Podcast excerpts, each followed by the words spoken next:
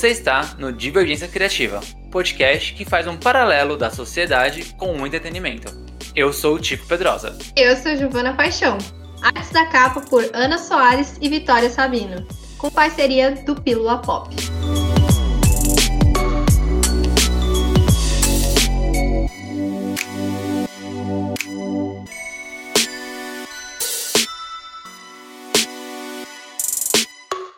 Aí no último filme que você assistiu e me responde. Quem era, ou qual era, o vilão do filme? O vilão ou o antagonista, ele tá ali atrelado às perspectivas que a gente tá acompanhando na história. Né? Por exemplo, se a gente pensa num cenário real, geralmente a gente fala que o ladrão é o vilão da história. Né? Na nossa história, o ladrão ele vai lá roubar nosso, nossos pertences, então a gente chama ele de vilão no nosso contexto. Mas em La Casa de Papel ou na série Lupin, não é bem assim, né? Porque a gente torce pelos ladrões e a gente quer que a polícia não pegue eles. Exatamente, porque pensa, né? Tudo é uma questão de perspectiva.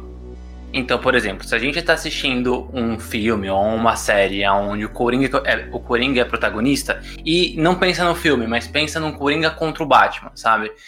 Se o Coringa é protagonista, se ele é o principal daquela história, provavelmente o Batman vai tentar pegá-lo. Só que, só que você vai estar vendo o ponto de vista do Coringa e muito provavelmente você vai torcer pro Coringa e não pro Batman. Aliás, é, o filme Vingadores Guerra Infinita, né, a estrutura de roteiro, o Thanos ele é o, o, o, protagonista, mesmo sendo o vilão da história, né? Tudo bem, tudo bem que você não torce para ele no final, mas tipo, é, é uma forma de você ver como o vilão consegue conduzir uma história, mesmo com 398 heróis que tinha lá no mesmo filme. É, e, e o Thanos, assim, a gente não torce por ele, porque a gente tem um apego de história do, dos Vingadores, mas a gente fala assim, hum, até que ele tem razão, hum, ele tem um ponto, né? A gente começa a, a, a raciocinar desse jeito. E assim, é pensando nessa, nessas perspectivas, também na humanização dos vilões, que tem filme agora a rodo. Tem Malévola, tem o Venom, tem o Coringa, que a gente já falou, tem a Cruella também, que fez super sucesso aí no, no Disney Plus, que vão mais a fundo nas histórias desses personagens. E aí, não tem jeito, né? Porque a gente adora. Eu não sei vocês, assim, Tico, você gosta de vilão? Eu adoro vilões. Eu adoro. Eu curto bastante o vilãozinho, viu? Então, e não é por acaso. Eu acho né? muito mais interessante. Eu acho muito mais interessante. Sim, é muito bom. Assim, a gente citou todos esses filmes e essas séries e elas são super famosas, né? Elas fazem o maior sucesso por conta disso, porque a gente gosta, a gente gosta de um vilãozinho bom. E assim, pode ser que você esteja pensando agora, no, no, no, talvez no título desse, desse podcast, que é Ser mal tá na moda agora?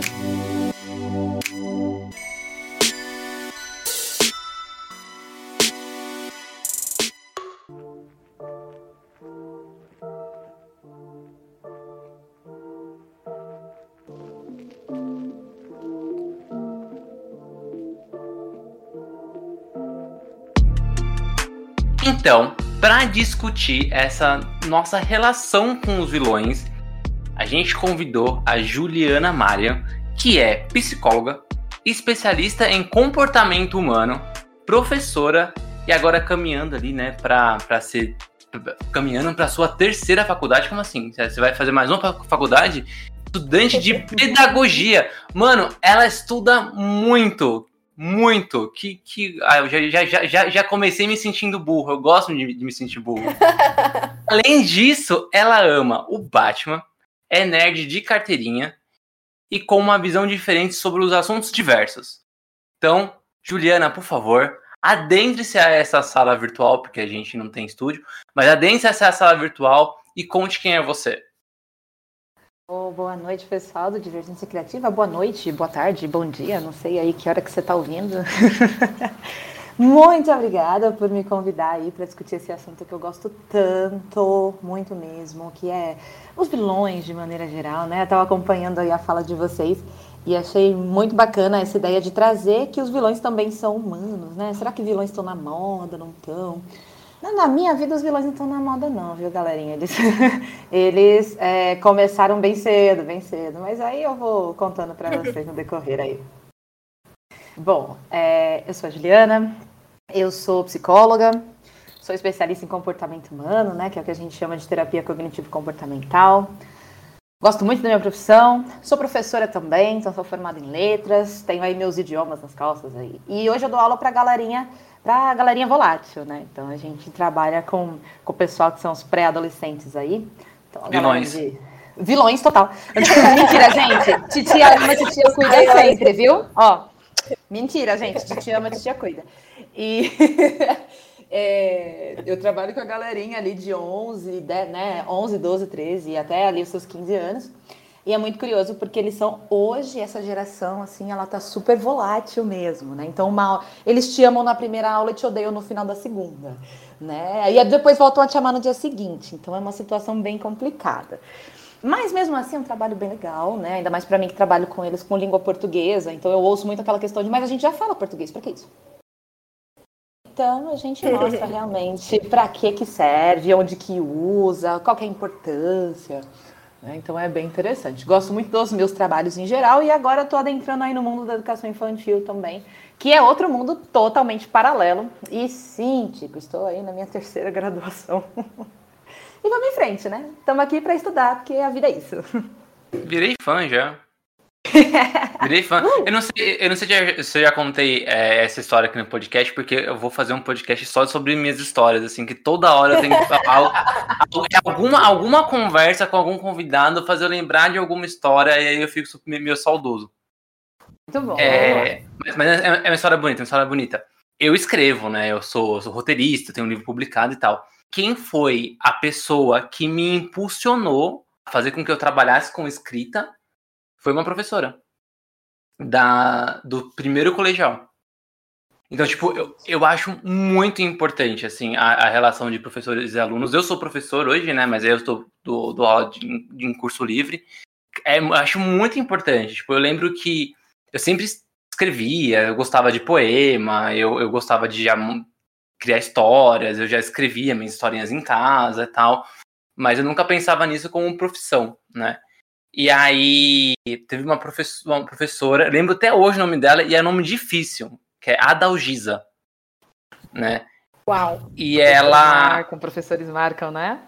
Marcam, marcam. E assim, ela nem ficou muito tempo. Ela ficou só um semestre, porque eu acho que aconteceu alguma coisa que ela teve que se mudar. Eu não sei se foi questão de doença, se foi outra, outra é, escola que ela, que ela foi, tipo, para fora de São Paulo. Eu não lembro exatamente o que na época.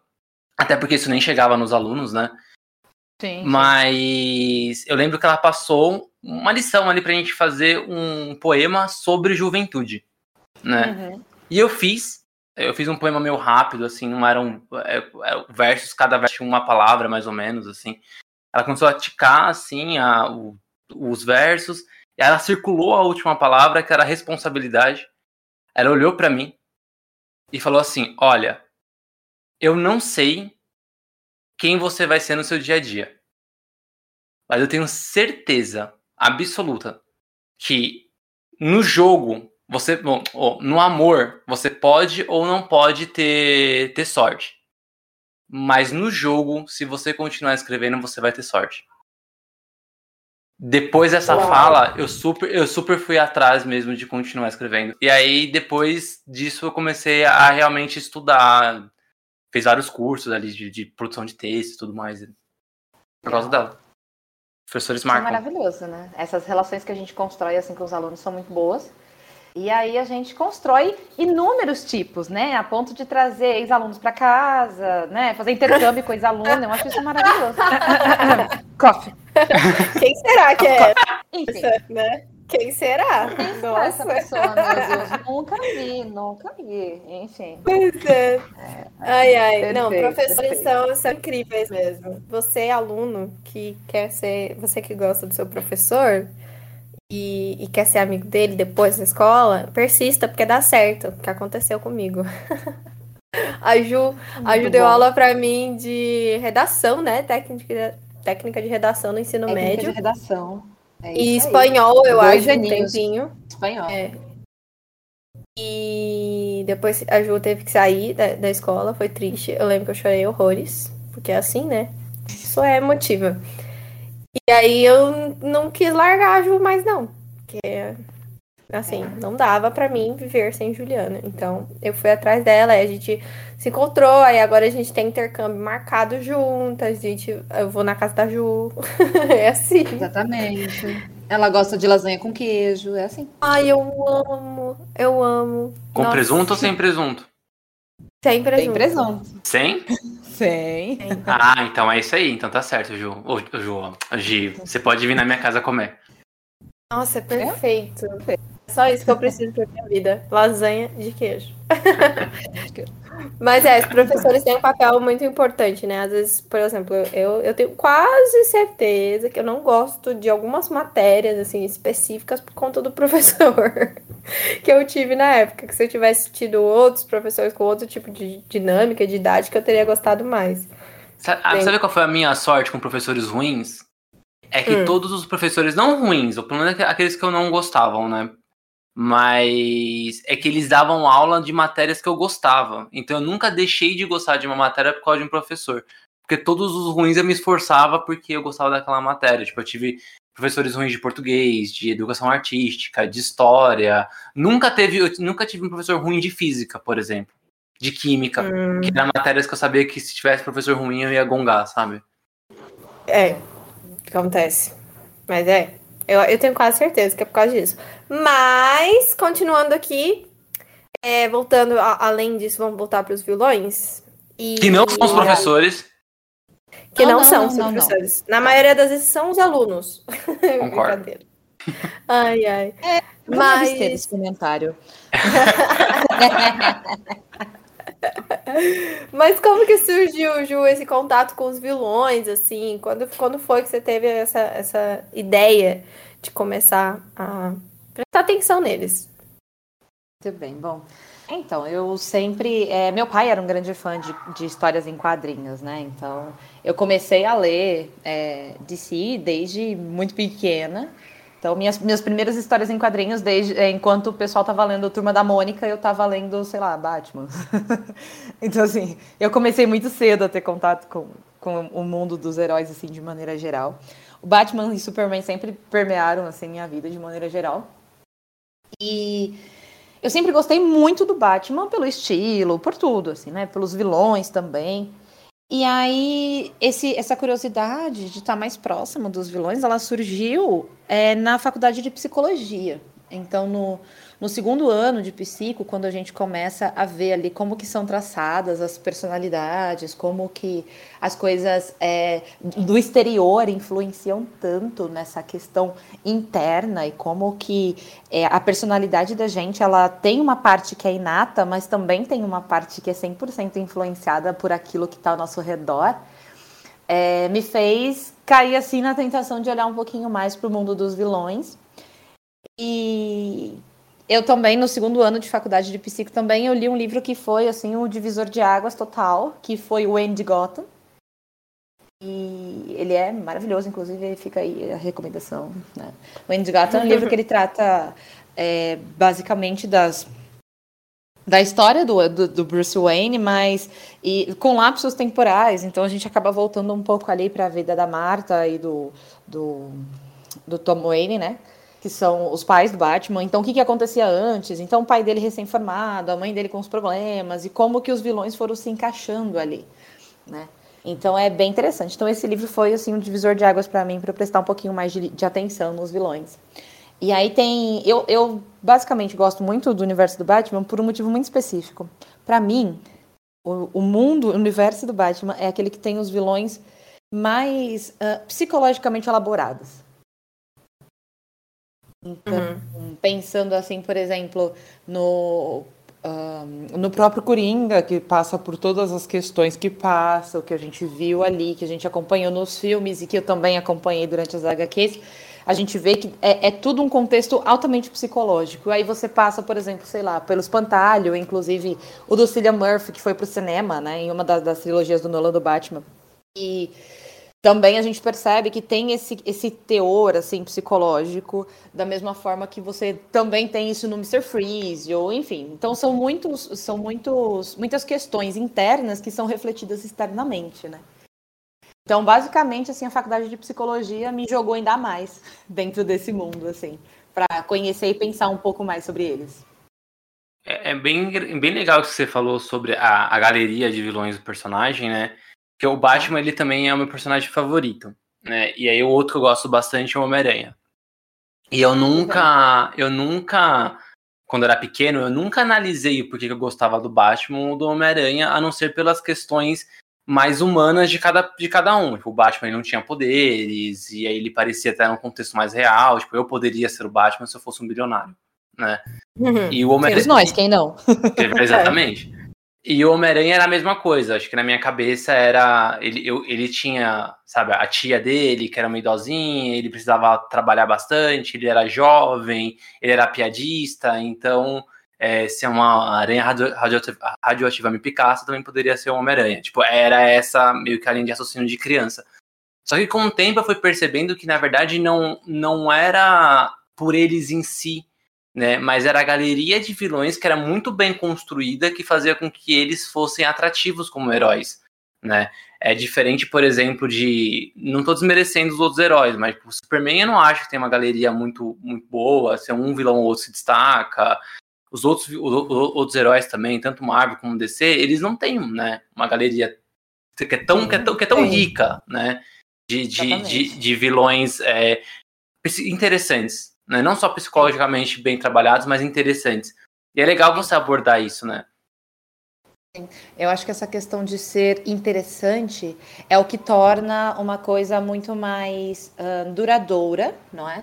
do que a gente parar para pensar, por exemplo, nesse boom que a gente teve da Marvel, né? Então você teve inúmeros filmes e várias sequências, e filme meu, seu, filme dele, filme do próximo, filme do outro. Então todo mundo ali teve o seu momento de brilhar sozinho, né? Mas a gente olha para os vilões e a gente não sente aquela aquela aquela empatia, sabe?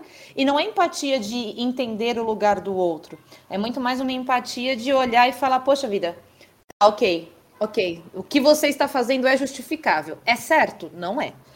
Mas é justificável. E eu acho que falta um pouco disso. Né? E os vilões do Batman, eles passam muito por isso. Né? As questões que são construídas ali, elas são questões que é, são totalmente justificáveis. Totalmente justificáveis. Você olha e fala, ok, pelo que você passou, tá certo o que você tá fazendo, mas ao mesmo tempo tá errado o que você tá fazendo. É, tipo, faz sentido você ser assim. Isso. Né? né? E, e por que, que você é. acha que os vilões eles são importantes para narrativa de uma história? Basi é, basicamente, quando a gente para para pensar no comportamento humano de maneira geral, a gente tem sempre essa questão da dualidade presente, né? Então a gente mesmo passa por isso. Então a gente sempre tem aquele é, famoso anjinho e diabinho, um de cada lado, falando para você como o chocolate, o outro falando lembre você está de dieta, né? Então essas relações assim, elas sempre são duais, né? Então elas sempre vão estar tá, é, relacionadas, né? O bem e o mal, o escuro e o claro, enfim. E isso, para mim, é um ponto que enriquece muito a probabilidade do nosso, da pessoa que está assistindo ou que está acompanhando, de pensar sobre aquilo que está acontecendo. Então, quando eu tenho uma dualidade, quando eu tenho dois lados de, uma, de um determinado ponto de vista, eu promovo o pensamento. Né? E isso é essencial quando se trata de heróis, porque é, se a gente for parar para pensar ali, por exemplo, é, num, na Piada Mortal, por exemplo, né? que é uma, uma, uma graphic novel, uma HQ maravilhosa. Quando você para para ver ali sobre é, o que aconteceu e como que o Coringa guiou tudo aquilo, e você termina na dúvida de quem foi que morreu ali no final, o que, que aconteceu, desculpa o spoiler, mas assim, a gente Bom, fica. É de 1985, tá não, não, não, é, né? não é mais spoiler. Esse eu sei, pode. mas vai que, né? A gente nunca sabe. Então, assim, você fica ali naquela dúvida de quem morreu, quem não morreu, você entende toda a trama, você vê o porquê que aquilo aconteceu, você não sabe de que lado de quem você fica, né? Porque você tem essa dualidade presente e é ela que faz com que isso se torne humano, porque o ser humano ele é dual. Ele é um, um, sujeito que tem duas vertentes. E essas duas vertentes, elas são passadas quando a gente está num filme de herói ou algo assim, ou num HQ, enfim, whatever, não importa. É, qual é o lado bom e o lado ruim. Né? Então, a humanização, na minha opinião, obviamente, é, dos heróis ou dos vilões, enfim, ela não passa simplesmente porque um existe ou o outro existe. Ela passa no encontro dos dois. Mas assim, você fala dessa dualidade e a gente já comentou algumas coisas aqui. Já falou sobre, sobre esse pensamento binário, né? Foi no episódio com. com... Ah, com a G ômega. Isso, com a G ômega. A gente falou sobre como a nossa sociedade é muito binária, né? A gente pensa bem, mal, o, o escuro, o claro, preto e branco, né? São coisas muito assim. E aí acaba que a gente esquece que tem ali um, um caminho do meio, ali meio, meio fluido. É, é muito, muito interessante pensar nisso, que, que, que, as narrativas e os vilões e ou protagonistas e antagonistas, né? Heróis e vilões, eles estão ali um contra o outro, mas no final eles meio que estão se mesclando. Tá? Eu, eu, eu vejo, Gi, que a gente tem essa questão de vilões vilões e heróis justamente para construir o caminho do meio. Né? Então eu não consigo, por exemplo, construir um caminho do meio se eu não souber de que lado é um e de que lado é outro. Né? Por isso que eu sou muito a favor da reflexão, quando a gente passa a prestar muita atenção em vilões e em heróis. Né? Então, quando você fala assim, por exemplo, poxa, olha o que o Coringa passou, olha o que aconteceu, quando a gente olha para o filme especificamente. Né? Você vê ali toda a situação que ele passou, ele tem toda a razão de fazer o que ele faz. Ele tem toda a razão de matar alguém em rede nacional. Gente, eu mataria alguém em rede nacional na situação dele. Eu não tiro a razão dele. Mas, ao mesmo tempo, eu sei que eu preciso de um outro lado, que seja um outro ponto, né? Totalmente extremo, para eu parar e refletir sobre esses dois pontos e falar: não, pera, ok, eu não vou matar ninguém em rede nacional, mas eu também não vou me vestir de um morcego e sair por aí atacando as pessoas. Qual o caminho no meio? Né? Então, chegar nesse caminho do meio, eu acho que é, que é o promover a reflexão, que eu acho tão importante dentro dessa, desse contexto de vilões, né? de protagonistas e antagonistas. É, indo, indo por esse lado, assim, de, de, de procurar ali o caminho do meio e tudo mais, é, provavelmente ser vilão e ser herói, então ele está muito relacionado ao ponto de vista. Né? A gente mesmo, é, tem, comentou do diabinho e do anjinho, nós somos as duas coisas, né? Os heróis Sim. e os vilões também. Então, dependendo do ponto de vista, a gente é um tremendo de um filho da puta pra alguém. E para outras pessoas, a gente são. A, né, nós somos sensacionais, assim. É, provavelmente para alguma ex minha, eu sou um cuzão. E pra, sei lá, pra minha mãe, eu sou uma pessoa muito boa. E tentando, tentando, tentando pintar bastante, assim, né? Estaria então, né, já que você comentou sobre a piada mortal, estaria o Coringa correto quando ele comenta que para você passar do limiar em ser uma pessoa realmente ruim, basta um dia. Basta um dia péssimo, aquele dia de fúria ali, para você falar assim: não, não aguento mais, encher o meu, o meu, meu copo. E aí você faz alguma coisa e aquilo vai te taxar como ruim por bastante tempo. Ou para sempre, sei lá. Enfim, vou trazer aqui para você então a perspectiva dentro da psicologia de análise do comportamento humano, tá? Então, assim, não é um dia que vai te fazer. Eu, eu não, não concordo com a afirmativa do, do Coringa dentro da piada mortal, porque eu não posso, por exemplo, ter um comportamento agressivo, um comportamento horrível, se eu não tiver um reforço nesse comportamento. Então, eu sempre vou precisar de que esse comportamento seja reforçado mais de um dia ou mais de uma vez. É o que você mesmo falou. Você falou assim, ó, será que aquele dia não encheu o meu copo? Ou seja, aquele dia encheu o seu copo, mas como é que estava o seu copo antes, né? Então, né? Então são questões assim de pensar, não de olhar para você e falar assim, não, olha assim, eu hoje eu tive um dia horrível, vou matar todo mundo, chega, cansei. Não, não é por hoje, mas é por uma construção sócio, histórico, psicológica que vai te limiando para isso e chega um determinado momento em que realmente o copo enche, né? E vamos pensar, por exemplo, voltando na piada mortal, que, gente, é, é tudo, né? Então, voltando, aí, voltando na piada mortal, é, a gente pode, por exemplo, pensar que olha o tanto de trauma que o senhor Wayne viveu, né? O senhor Bruce Wayne. Olha o tanto de coisas que ele passou, olha o tanto de gente que ele teve que matar, olha o tanto de coisas que ele teve que fazer. Será que o copo dele realmente não estava cheio para viver naquele dia? Né? Então, para ele ser entre uma pessoa boa e uma ruim, é só um dia que ele precisa? Não olha o histórico, né? Olha como vem vindo. Né? E eu super concordo com essa questão do ponto de vista, porque querendo ou não, a gente tem uma bagagem social e pessoal muito grande para poder determinar alguém. Então, quando você fala assim, não, meu, mas o Coringa tem razão. Eu tenho pessoas, por exemplo, que não conhecem transtornos psicológicos de maneira geral e olham para o Coringa e falam, meu, ele é louco. Só. Não olha e fala assim, pô, faz sentido.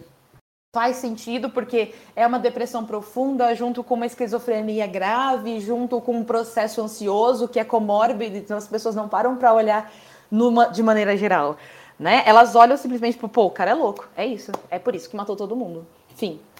Né? Então vai depender muito da bagagem que a pessoa traz para poder construir a ideia do outro. E aí, meus amigos, eu acho que a gente entra num processo muito delicado, que é depender do outro para construir uma ideia sobre mim, dependendo do que ele vê ou do que ele acha do mundo, né? Isso é muito complicado, isso é muito tenso, assim. Nem sei mais o que falar. Di, continua aí. eu achei que eu tinha caído. Desculpa. Tudo mudo. Ai, falei, meu Deus, caí.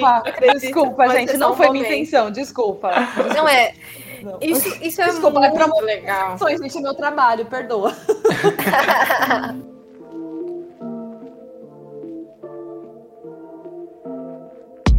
É, eu achei interessante isso porque tem essa tendência de Hollywood, né, que tá construindo agora todos os, os possíveis adaptações de vilões aí. A gente tem Malévola, teve Cruella recentemente, teve Coringa, que talvez, para quem não viu, não, não leu a Piada Mortal, é, seja uma referência melhor, né? O, o Coringa não começa no comecinho do filme matando geral. No começo do filme, a gente vê o, o Coringa apanhando, a gente vê ele sendo humilhado pelos colegas de, de serviço, né?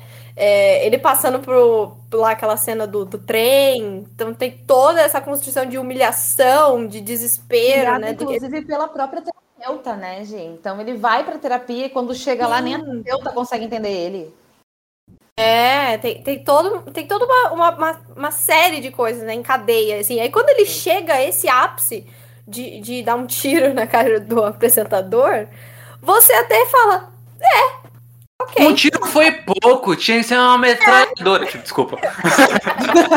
um tiro foi coisa pouco. assim, né? A gente fica, mano, se fosse eu, né? E a gente entra na parte de empatia, de, de expor no lugar, né? E você fala, se fosse eu, eu tinha pegado uma metralhadora, que nem o tio, o Tico tá falando. Sim, sim. E mas assim, a pergunta em si era por que, que a gente gosta tanto de ver os vilões? Existe alguma explicação, assim, sei lá, científica de que isso, isso que acontece? A gente pode dar nossa opinião também, porque que a gente gosta, o nosso gosto pessoal, mas se tiver alguma explicação meio científica ou alguma coisa assim, é, seria legal também compartilhar. Muito bem, então assim, a gente está passando por momentos que eles são extremamente tensos e densos dentro da sociedade que a gente vive, né? Então você vem ali de momentos em que Vou dar um exemplo para vocês. Como vocês sabem, é que eu falei no começo, eu sou professora. Então, eu comecei a lecionar tem seis anos. Aí, nesses seis anos, é, no primeiro ano que eu trabalhei, eu não tinha, por exemplo, alunos de inclusão na sala de aula. Era muito raro ter um aluno de inclusão na sala de aula. Hoje, eu tenho três alunos por sala, quatro alunos por sala, não é? Isso é um parâmetro muito grande, considerando que o, o, transtorno psicológico ou o transtorno psiquiátrico vai depender de onde se encaixa, né? Porque o psicológico ele pode não ser físico e o psiquiátrico normalmente é físico. Então, dependendo de onde se encaixar, a gente tem essa questão presente de que a gente tem uma abertura maior para se falar sobre essas questões, né? Essas questões de quem eu sou, para onde eu vou, né? É até um, um, um uma charge, uma tirinha, enfim. Eu acredito que seja um cartoon. Um cartoon que eu vi recentemente que é assim, pessoas dos seus 40 anos conversando sobre terapia. E uma chega baixinho e fala assim para outra amiga, não conta para ninguém, mas eu tô fazendo terapia. Ela fala: "Nossa, menina, você tá precisando tô". Pessoas de 20 anos falando, chegam no rolê e falam: "Gente, fui para terapia hoje". Nossa, arrasou, menina, é isso aí. Né? Então a gente está mais aberto a esse tipo, não é? Se a gente está mais aberto a esse tipo de coisa, a entender que nós como seres humanos somos falhos. E pelo fato de entender que nós somos falhos, que nós precisamos de ajuda, que a gente não consegue sozinho, é uma visão nova para a sociedade. É uma visão que ela vem vindo aí pelo menos de uns 30 anos para cá. Né? A gente percebe, por exemplo, que a psicologia mesmo ela é tida como ciência tem 50 anos. Então, né, a gente pode trazer isso para cá, desse, dessa época para cá. Né?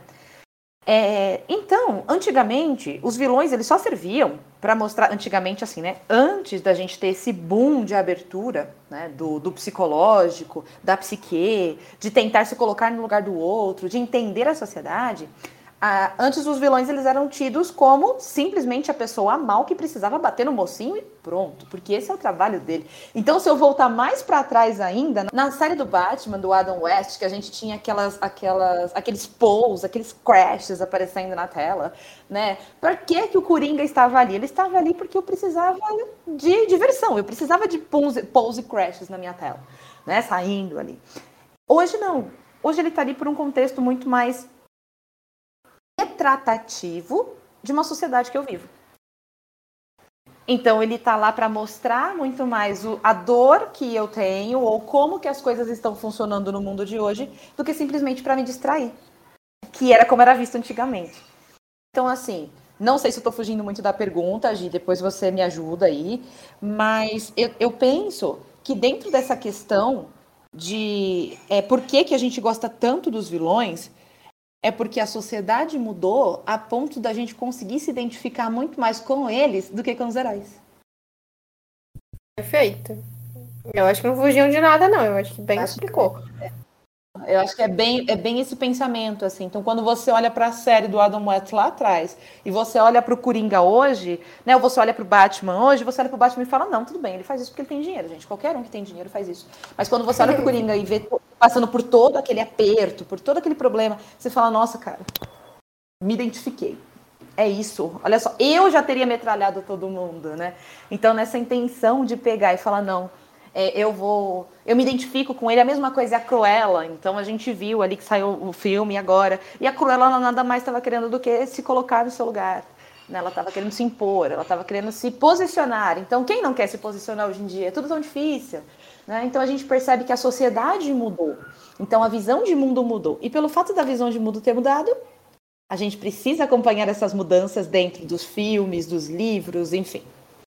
E para mim, eu acho que essa, essa, essa visão assim de, de por que, que nós gostamos mais hoje dos vilões, por que, que a gente olha mais para os vilões, é justamente porque eles representam muito mais do que a gente vive, né? Eu ainda estou esperando o live action só do Scar para ele falar, estou cercado de idiotas e eu fazer isso assim, uma, uma, um banner na minha casa, porque é perfeito.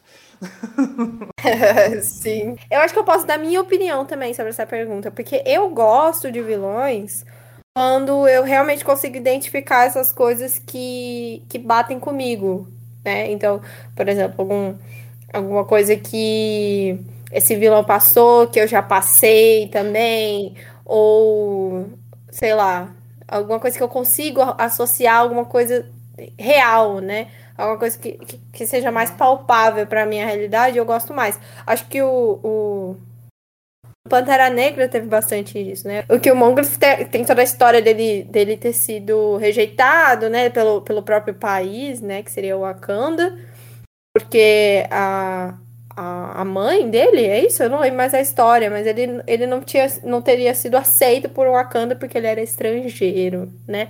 E daí a gente tem toda essa coisa do, dos refugiados que não são aceitos e blá blá blá, e isso se conecta muito com a nossa realidade.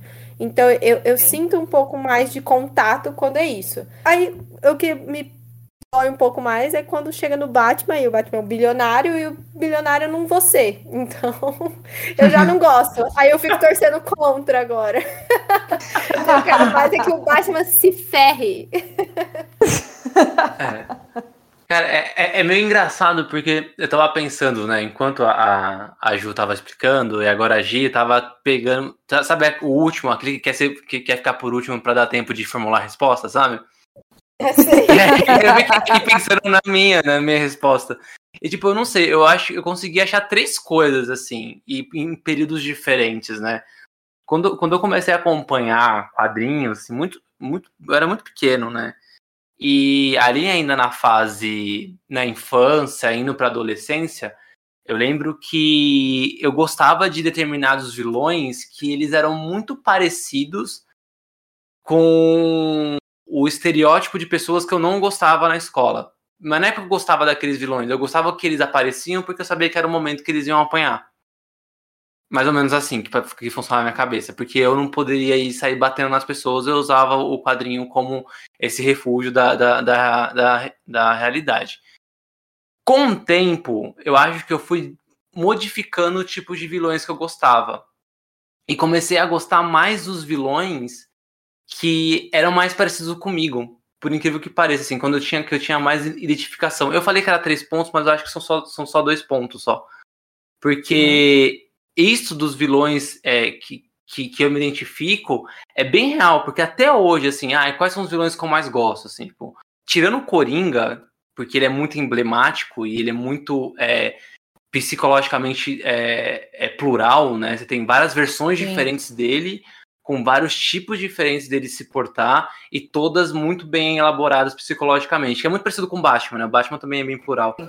Mas tirando ele, eu gosto do Lex Luthor, eu gosto do, do Doutor Destino, do, do Quarteto Fantástico, eu gosto do Magneto, que eu acho que são vilões que eles são mais intelectuais. E aí eu me coloco no lugar. Se eu fosse alguém que fosse muito inteligente e tivesse uma, numa posição de poder e não tivesse ali essa busca, que nem você falou, Ju, de, do meio termo, como será que eu ia agir? Provavelmente eu ia agir mais parecido com eles. Com certeza. Pela posição de poder, sabe? Tipo, ah, é, uhum. pensar, pensar num, na minha infância, nas coisas que eu passei, muito provavelmente eu ia tentar pisar nas pessoas, assim. É muito engraçado quando você começa a relacionar essas coisas é, uhum. é, é, psicologicamente reais, sabe? Tirar a gente Não. desse patamar de sempre ser o, o herói, sabe?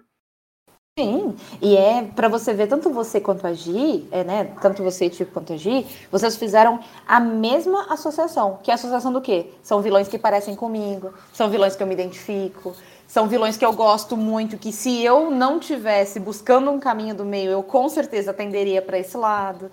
Né? São vilões que fazem parte da minha realidade, mas que eu não vou conseguir, cara. Eu não sou bilionária, não tem como, não vai rolar. Eu não vim de Krypton, não vai rolar. Eu não, não, não existem aranhas radioativas ainda, então não vai rolar.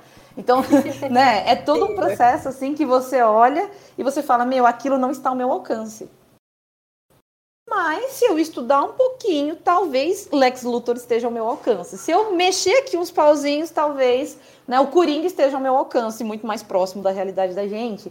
Então os vilões eles ganham essa, essa ênfase justamente porque estão perto da gente de uma forma que a gente não tinha antigamente. E é o que você falou, Tico, de pegar e falar assim, pô, eu leio as HQs quando eu era criança porque os amigos da escola que eu odiava eram que iam apanhar naquele lugar. Então você tem a HQ como um ponto de refúgio, do mesmo jeito que a gente tem hoje nos filmes de vilões um ponto de refúgio, de você olhar e falar não, eu faria a mesma coisa que ele, ainda bem que eu tô buscando um caminho do meio. Só que isso é muito inconsciente, sabe? A gente não consegue construir isso de uma maneira precisa, não é aquela coisa assim, nossa, vou, né? Aí você para, põe a mão na consciência e vai, nossa, poxa vida, eu vou pelo caminho do meio, porque se eu for no mesmo lugar, eu vou acabar fazendo o que o Coringa fez. Não é inconsciente, é um processo que acontece, e aí a gente tem termos técnicos para isso, que acontecem 100% de maneira recorrente em pensamentos automáticos que a gente não controla. Então é bem interessante essas questões de pontuar assim, que, que eles são mais presentes ou por que, que a gente gosta mais. Eu também gosto muito mais dos vilões porque eu me identifico muito mais. Então, quando você para e fala, poxa vida, eu entendo o Coringa porque ele explode no fim do dia, né? Eu entendo por que, que o Lex Luthor odeia todo mundo. Faz todo sentido para mim. Né? Então, são questões que a gente tem ali. Você fala, meu, faz todo sentido, né? E por isso a gente tem essa aproximação maior. Mas isso só é capaz hoje em dia por um único motivo porque a nossa sociedade está mais aberta. A nossa sociedade, é, por mais que a gente esteja passando aí por inúmeros problemas, porque nós estamos passando por inúmeros problemas, hoje é aquele caso que eu falei da galera de 20 anos que chega no rolê falando, gente, fui para terapia hoje. Então a gente está muito mais aberto a receber aquilo que é do outro e a estar aberto a conversar, a estar disponível, a estar ali para ouvir, a estar ali para aprender, que é uma coisa que as gerações anteriores não estavam, né? Bom, é, e, e engraçado também isso, que isso reflete um pouco nos estilos de heróis da, de que cada geração acaba tendo como um favorito, né?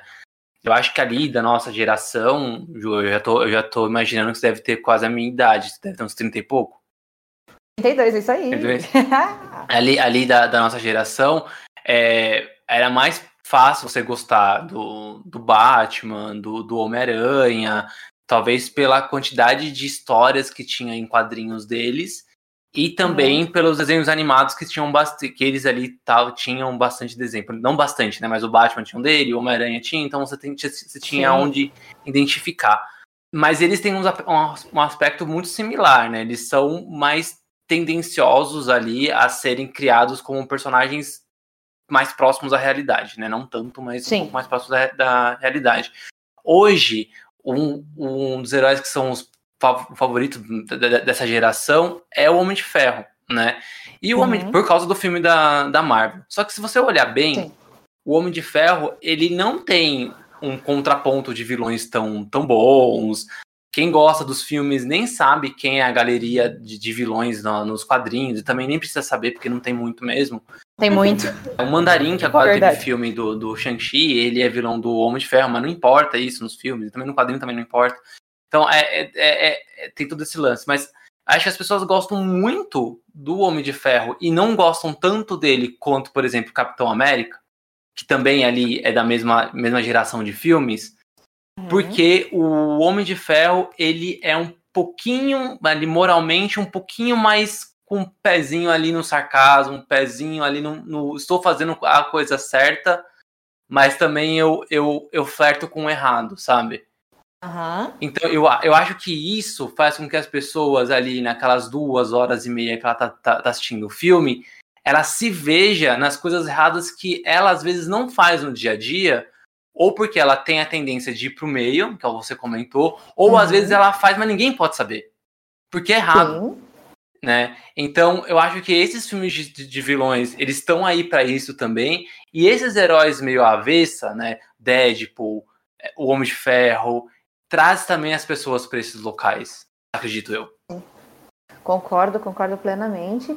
E vejo também como. Eh, são os pontos de fuga que a gente estava comentando agora, né?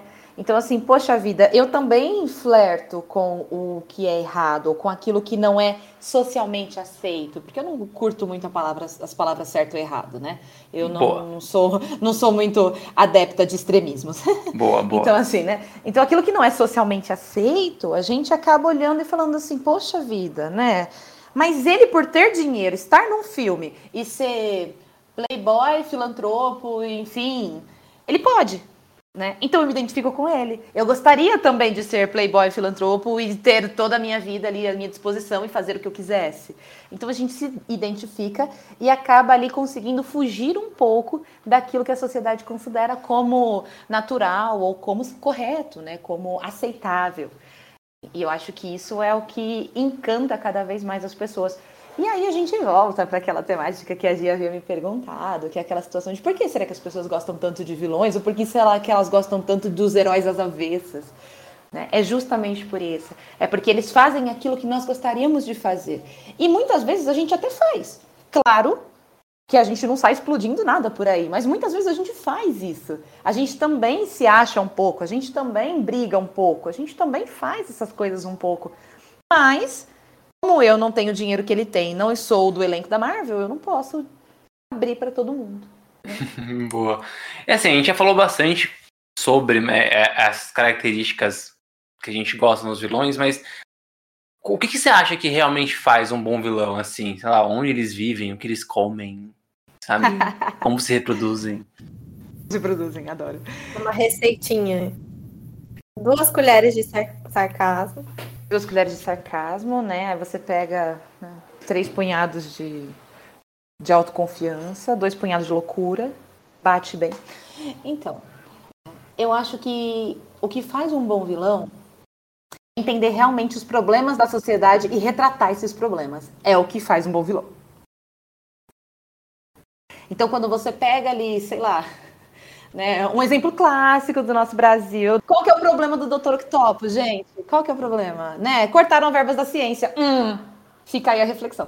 Então, assim, a gente percebe os problemas do Dr. Octopus no Brasil, né? São... Incrível. Nossa, né? Tô precisando de três. Então, assim, esses problemas sociais, eles aparecem para embasar um bom vilão. Né? Então, por exemplo, o problema de de você ser excluso, o problema de você ser uma pessoa abandonada, o problema de ninguém te escutar, o problema da sociedade hoje ser, ao mesmo tempo que ela aceita todo mundo, ela também condena todo mundo com muito mais facilidade, né? Porque hoje você é o quê? Dois cliques você já você já tá odiando todo mundo, a vida já é horrível, enfim. Então, eu acho que para mim o que faz um bom vilão é justamente isso. É você pegar um problema social, é você pegar aquilo que acontece com a maioria das pessoas e você transformar isso numa pessoa que vai encarar a sociedade, que vai encarar o mundo dela com todos aqueles problemas e ela vai dar o jeito dela. Não importa como, ela vai dar o jeito dela. É. Você comentou sobre a sociedade atual brasileira. E eu, eu, fico pensando, hoje a gente vive num período muito maniqueísta, né? Ele é muito. muito extremo dos dois lados, né? Uhum. Então, assim, a gente que tá do lado certo, que nesse caso tem lado certo e errado. Não, nesse, nesse, caso, caso tem sim. Não é socialmente aceito, não.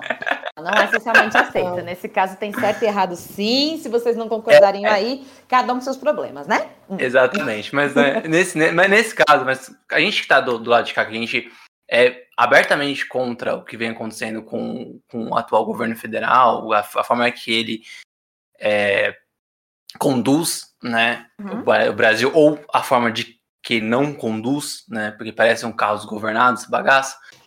Então, é, faz com que seguidores e pessoas, naquele mesmo jeito, se tornem o vilão da nossa história, na nossa perspectiva. Porém, uma, um, uma narrativa maniqueísta, ela tem vilão se você também mudar a perspectiva. O pessoal de lá que tá vestindo verde e amarelo e tá pedindo a, a, a ditadura, aliás, eu adoro ver vídeo depois de, de, de manifestações pró-governo, de pessoas sendo presas ou da polícia atirando bala de borracha nelas, porque se elas estão pedindo ditadura, e aí elas começam, é, isso é um absurdo, a polícia tá assim, assim, tá, mas é o que você está pedindo. Ditadura Mas é voltando.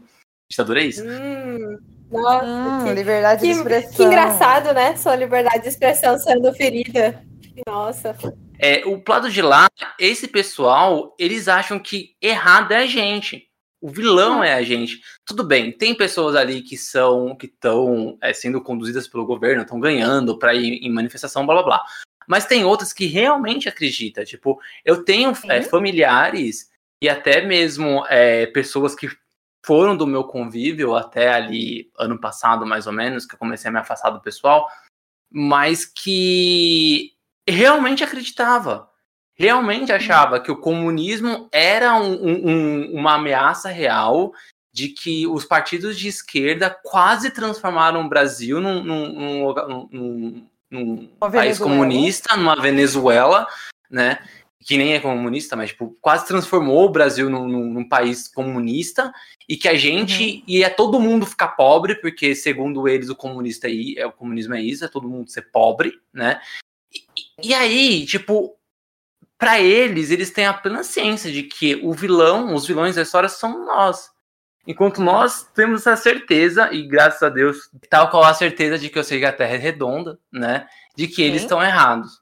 Né? E aí, como é que faz nesse, nesse caso, quando você tem esses pontos de vistas também na vida real, assim? Beleza, a gente, vê, a gente vê o filme, né? E aí no filme a gente tem lá o Coringa, beleza, a gente sabe que o Coringa é um vilão, até porque a gente sabe que vem depois, né? Sim. A gente sabe que a Cruella é uma vilã, que a Malévola é vilã, que, sei lá, tem um Venom, mas eu não sei se o Venom pode ser vilão hoje em dia, mas que também tem ele como vilão, mas a gente sabe que eles, eles são vilões porque numa possível sequência de um filme, eles vão ali enfrentar um, um em aspas, mocinho, mocinha. Como fica essa questão também na, na, na, vida real, assim? Porque na vida real a gente não sabe como é que vai ser amanhã. Esse lance do maniqueísmo, né? Com a forma que ele é tratado hoje, né?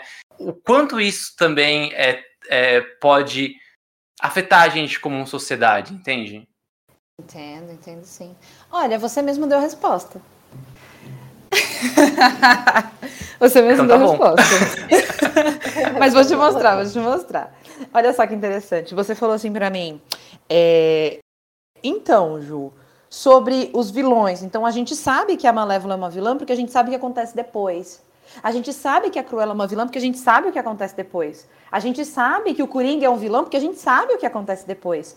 Por que que na nossa sociedade as pessoas olham pra gente e enxergam a gente como vilões ou porque as outras pessoas enxergam umas às outras como vilões dentro de uma sociedade que hoje está tão, é, tá tão extremista, né? Tá tão maniqueísta. Simples, porque na cabeça delas, elas sabem o que vem depois.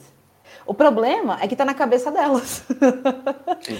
então, a gente não tem. É, da minha cabeça, vírgula voz, sabe? Então, a gente não tem essa questão assim do. Não, olha só, olha só. Gente, vamos lá, o spoiler daqui. Me dá aí um spoiler da minha vida daqui cinco anos para ver se eu mantenho essa filosofia de vida, para ver se eu consigo acreditando aqui que, entendeu? Verde e amarelo são as cores da vida, ou vamos mudar um pouquinho esse contexto, né? Eu não tenho como saber isso. Então a pessoa, na verdade, ela não está acreditando é, no que ela está vendo hoje. Ela está acreditando no que vai vir no futuro. O problema é que o futuro ele é incerto e as pessoas, quando elas têm essa visão mais fechada, elas não conseguem enxergar essa incerteza do futuro e nem que o futuro se constrói hoje. Né? Então, o que você está fazendo hoje vai refletir amanhã, meu amor. Não tem como.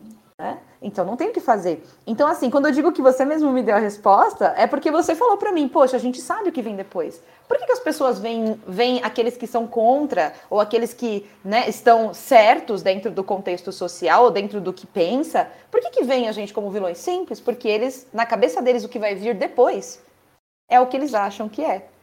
E a gente sabe que não é isso, porque a gente está vendo o presente e como bom ser humano, a gente está aprendendo a planejar, a gente prevê o futuro, né? Porque querendo ou não, essa é uma habilidade que somos os únicos animais que fazem isso, né? Não tem nenhum outro animal que planeja. Né? Nós somos os únicos animais do universo, do mundo, assim, do universo eu não sei, né? Porque a gente tem aí as nossas dúvidas, mas é, do mundo que planeja o futuro. Uhum. Essa falta me, me pega bastante. E eu acho que vai um pouco além de que essas pessoas elas se acreditam realmente muito heróicas. Né? Então, quando você fala que elas estão ali para enfrentar o comunismo, elas realmente, algumas, claro, não estão ali para isso, mas a maioria dessas pessoas que são fiéis, elas realmente que aquilo, acham que aquilo é uma ameaça, da qual a responsabilidade de, de combater é delas. Elas jogam no peito e falam, não, vem cá comunismo, entendeu? Eu vou te, eu vou te acabar. E isso leva elas a, a enfrentar e ficar meio, meio cegas mesmo, né? E daí eu vi muita gente comentando, ah, porque a gasolina tá 7 reais, o botijão de gás 100 reais, tudo, todos esses problemas que a gente tá enfrentando economicamente, né, e socialmente, mas principalmente acho que economicamente, porque aí dói no bolso e a gente sente. E daí o que, o que eu acho que essas pessoas enxergam é que, tipo, isso são consequências que precisam ser enfrentadas, né, é o desafio que elas precisam enfrentar para combater o comunismo, então vale a pena meio que entre aspas, vale a pena pagar 7 reais na gasolina, vale a pena a carne tá esse preço, porque a gente está lutando por um bem maior, sabe? E, e isso é, ontem, inclusive, fiquei bem reflexiva sobre isso, e eu acho que, para mim, a única justificativa de que uma cabeça realmente pensando nisso é essa. Talvez ela nem saiba mas para mim, fazia sentido ela tá tão heróica que ela pensa que eu, eu tenho que passar por esse momento difícil para combater o comunismo. Então é isso que eu tenho que fazer. Essa, essa é a minha. A minha como chama? É a minha missão Esse é de vida, né? Então, o sentido da minha vida agora é combater aquilo que eu acredito que é ruim para mim e para minha geração. Né? Então, é, faz todo sentido essa construção. E a gente vê que isso vai totalmente de encontro a vilões, a heróis e a filmes que a gente vem assistindo hoje em dia. Porque o que, que eles querem? Né? Eles querem combater aquilo que é que vai, é, vai ofendê-los, vai tirá-los do seu pico, vai tirá-los do seu seno ali diante da situação que está vivendo. Então, eles estão ali para defender o futuro deles, que na cabeça deles é o melhor que é o que acontece hoje. Né? Então, assim, eu não sei se a vida imita a arte ou se a arte imita a vida, mas estamos aí. Tem um, um, um, roteirista, eu gosto bastante dele, ele faz comédia, né? O Daniel Furlan. Ele é o roteirista da, do programa Late Night da, da, da, da Taverneck, e ele fez Choque uhum. de Cultura, Maravilhoso, inclusive. Maravilhoso. E aí, eu não sei, eu não sei se essa frase foi no Choque de Cultura ou se foi do próprio Daniel em algum outro lugar, mas eu lembro dele falando. Bom, primeiro eu vou contextualizar, né? As manifestações, os o, o pessoal pró-governo hoje tem, é um, tem muitas pessoas mais velhas, né? E aí, óbvio, uhum. tem os mais jovens e tal, mas a maioria ali são os mais velhos. E aí o grande problema, o grande problema disso são os símbolos.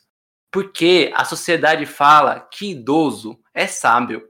Tem que acabar com o estigma de achar que idoso, é idoso também é burro. O ser humano é burro. Então as pessoas estão indo lá, sabe? Tem que acabar com esse estigma. Por quê? Porque aí, tá vendo? Ela acha que é sábio. E aí tá indo lá para acabar com o comunismo que nem tem. Aí passa Daniel, vergonha. Tico. É isso, segundo Daniel Furlan. com, com a idade também se acumula burrice. É com a idade também é. se acumula burrice, exatamente, não só sabedoria.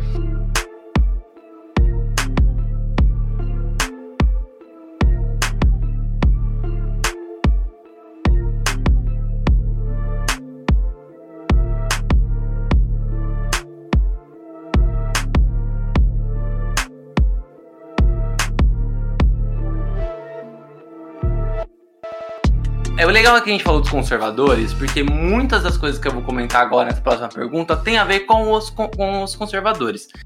Uhum. Quando o filme é, Coringa saiu, eu vi muitas pessoas ali comentando é, sobre o problema de ter um filme protagonizado por um vilão como Coringa, que ele meio que dá o aval para as pessoas cometerem os crimes que ele cometeu, né? Se mostra que um vilão, ele tem esse lado humano, que tem um motivo dele se tornar um vilão ali conforme o filme vai mostrando, colocar isso no cinema para várias pessoas assistirem, faz com que as pessoas falem: "Ah, então eu vou fazer igual", né? Eu queria saber o que, que você acha desse ponto de vista? Se tem ali um, um, fundo de verdade ou não? É uma bobagem tremenda pensar que um filme mostrando ali a vida de um, de um vilão, de um protagonista, só que ele é vilão, se ela pode influenciar, influenciar mesmo pessoas. Muito bem, eu primeiro vou fazer a piada e depois eu explico cientificamente, tá bom? Então, primeiro a piada. Olha, eu cresci vendo pica-pau é, vestido de moça para poder enganar as pessoas. Nem por isso eu virei qualquer outra coisa do tipo. Né? Eu cresci vendo Tom vestido de gata para impressionar as pessoas. E nem por isso, entende? Então, acho que o primeiro ponto a se pensar é esse, né? A gente cresceu, e aí, como você mesmo disse, Tico, a gente está ali no mesmo, na mesma geração. Então, com certeza, você também viu ali várias vezes o pica-pau de vestido roxo e cabelo para cima para poder comer de graça, não é verdade? E uhum. isso não surgiu, todos os efeitos que a, a, a, sociedade esperava que surgisse, não, porque todo mundo que assistir o pica-pau vestido assim vai ser uma pessoa, é, vai virar trans, vai virar gay, vai virar. né? Várias observações ali. Eu acho que esse é o primeiro ponto a se pensar, né? O segundo é que é o seguinte: a gente pensa no conservadorismo e nas pessoas que falam assim, não, mas é, mostrar na televisão, mostrar no cinema que o Coringa tem razão em fazer tudo aquilo, vai fazer com que as pessoas sejam incentivadas a fazer também. Eu acho que é um pensamento muito pequeno e muito fechado, porque lembra do copo d'água que a gente conversou agora há pouco? Pessoa chegar no, no padrão de ser convidado para um programa de comédia à noite e atirar na cabeça de um cara em rede nacional, ela realmente precisa estar tá com o copo muito cheio. Né? Assim, por mais que a sociedade esteja do jeito que está, isso não acontece. Porque se a gente for pensar por esse ângulo, então filmes de guerra também não podem existir. Que a lá está incentivando a guerra. Não pode. Uhum.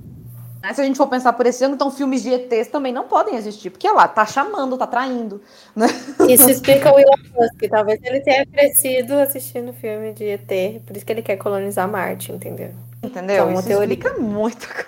Isso explica muita coisa. Então, assim, faz sentido? Nenhum, não faz sentido. Né? As pessoas pegarem e falarem não, porque vai incentivar as pessoas a matarem os outros ou cometer os crimes que ele cometeu por ele estar sofrendo. Gente, isso acontece na sociedade hoje, né? Eu passei dois anos da minha vida é, estagiando na psicologia, porque quando a gente faz faculdade de psicologia, a gente tem muitas horas de estágio. Né? E eu fiquei, eu fiz ali 600 horas de estágio doídas e dentro desses dois anos, três anos de estágio, eu passei um ano no hospital psiquiátrico. E a gente realmente vê que tem pessoas que têm problemas físicos e elas cometem crimes ou atrocidades, mas é a única solução na cabeça delas, né? E isso é uma verdade, mas eu tenho, sei lá quantos milhões de pessoas em São Paulo e eu tenho 50 internados no hospital psiquiátrico. Então, assim, é uma minoria e a pessoa precisa ter uma série de fatores para corroborar com isso. Então, Por exemplo, uma doença muito comum, assim, muito comum, entre aspas, né? Que é a esquizofrenia, que é quando a gente é, começa a enxergar pessoas que não existem, começa a conversar com essas pessoas e ouvir sugestões dessas pessoas, que é uma coisa muito tensa, e eu vi isso no hospital psiquiátrico, a gente para para pensar e fala, poxa vida, a pessoa só chegou por isso por causa do meio? Não, a gente tem todo um contexto é, genético que também influencia. Então não é assim, não, ó. A pessoa está assistindo, ela vai virar bandido. Não, porque se for assim, gente, vocês me desculpem, mas eu também vou assistir, sei lá, algum filme de gente que deu certo, enriqueceu da noite pro dia e vou virar também. Eu acho engraçado que quando as pessoas chegam com essa justificativa, né, elas só falam de filme. Aí, quando a gente vai falar de jornalismo, sensacionalista, por exemplo, da Atena, né, o, o rapaz... Esse, o Siqueira. Siqueira Júnior, esse pessoal que, se você torcer a, a TV sai sangue na hora do, desses programas, ninguém fala. Aquilo dali não tá mostrando a mais pura realidade do crime, mas ninguém, ninguém fala que aquilo influencia ninguém. Né? Não, mas ali é realidade, Gi. Ali é realidade. Ali é. acontece é. mesmo. Ali não incentiva as pessoas, porque já tá acontecendo. Né? Agora, uma é. coisa que é do imaginário, com certeza vai incentivar. Percebe como não faz sentido nenhum? Muito doido. É, eu lembro que acho que na época que, tá, que o, o game GTA tava bem no auge ali no começo dos anos 2000. Nossa, sim. Muitas pessoas falavam que é, influenciava, né? Eu, eu, eu joguei, joguei bastante um deles até. E eu lembro que é, tinha visto uma piada que eu até posso levar para minha vida porque eu tive uma tartaruga, né? E assim, hum. é, se games influenciassem de verdade as, as pessoas, os jovens, a fazerem a mesma coisa, eu tentaria pisar na minha tartaruga e tacar o casco dela em alguém, porque eu joguei muito Mario quando eu era pequeno. E eu nunca fiz Exatamente. isso. Exatamente. Exatamente.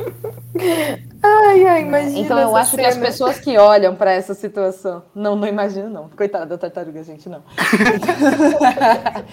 Mas eu acho que as pessoas que olham para essa situação e elas falam assim, não, porque é, isso pode incentivar, isso pode causar alguma coisa, isso pode abrir uma porta, realmente são pessoas que elas não conseguem separar o real do imaginário. E se você pode perceber, fazendo uma pequena associação ali com a nossa fuga de pauta, né? Que normalmente a pessoa que fala para você que o Coringa vai incentivar outros a matar todo mundo porque tá passando por problema psicológico, é a mesma pessoa que olha para você e fala assim: "Eu vou defender o comunismo com unhas e dentes". Então tá tudo ali. E é a mesma pessoa que fala assim: "Não, mas o Bolsonaro não incita a violência". Gente, não, até parece que ele ficar falando mal de gay que as pessoas vão começar a ser homofóbicas. Não, gente, exatamente, é a mesma pessoa. É a mesma pessoa. Então a gente vê que o que está no imaginário dela, que é o que eu falei anteriormente da minha cabeça, vírgula vozes, ali da citação, né? A gente vê que o que está no imaginário delas é aquilo que elas trazem para a realidade e ela acha que todo mundo vai fazer a mesma coisa. Né? Então ela generaliza essa questão do imaginário. Né? Mas na verdade é só a questão dela mesmo. Ela mesma precisa de terapia, ela mesma precisa conversar com um terapeuta, precisa de psicólogo né? Porque não tem muito o que fazer nessas questões. Saindo um pouco da, da ficção, a gente comentou bastante já sobre isso.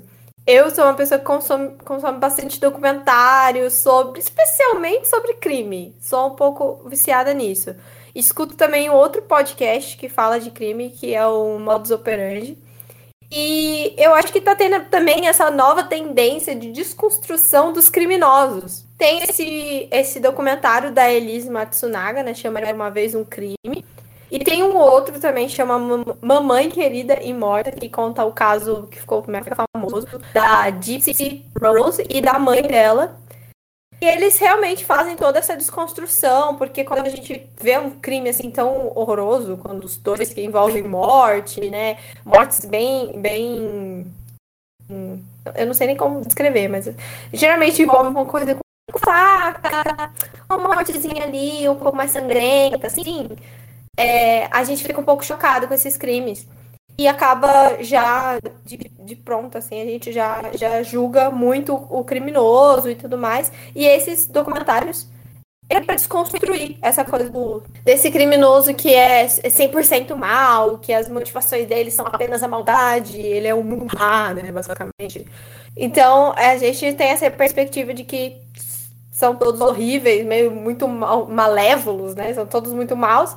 E esses documentários eles vêm para contar um pouco mais do do antes, da história dessas pessoas, e a gente acaba entendendo, como a, a Ju já comentou, quando, quando a gente vai entendendo um pouco mais do, do vilão, a gente fala, ah, até que faz sentido o que ele fez.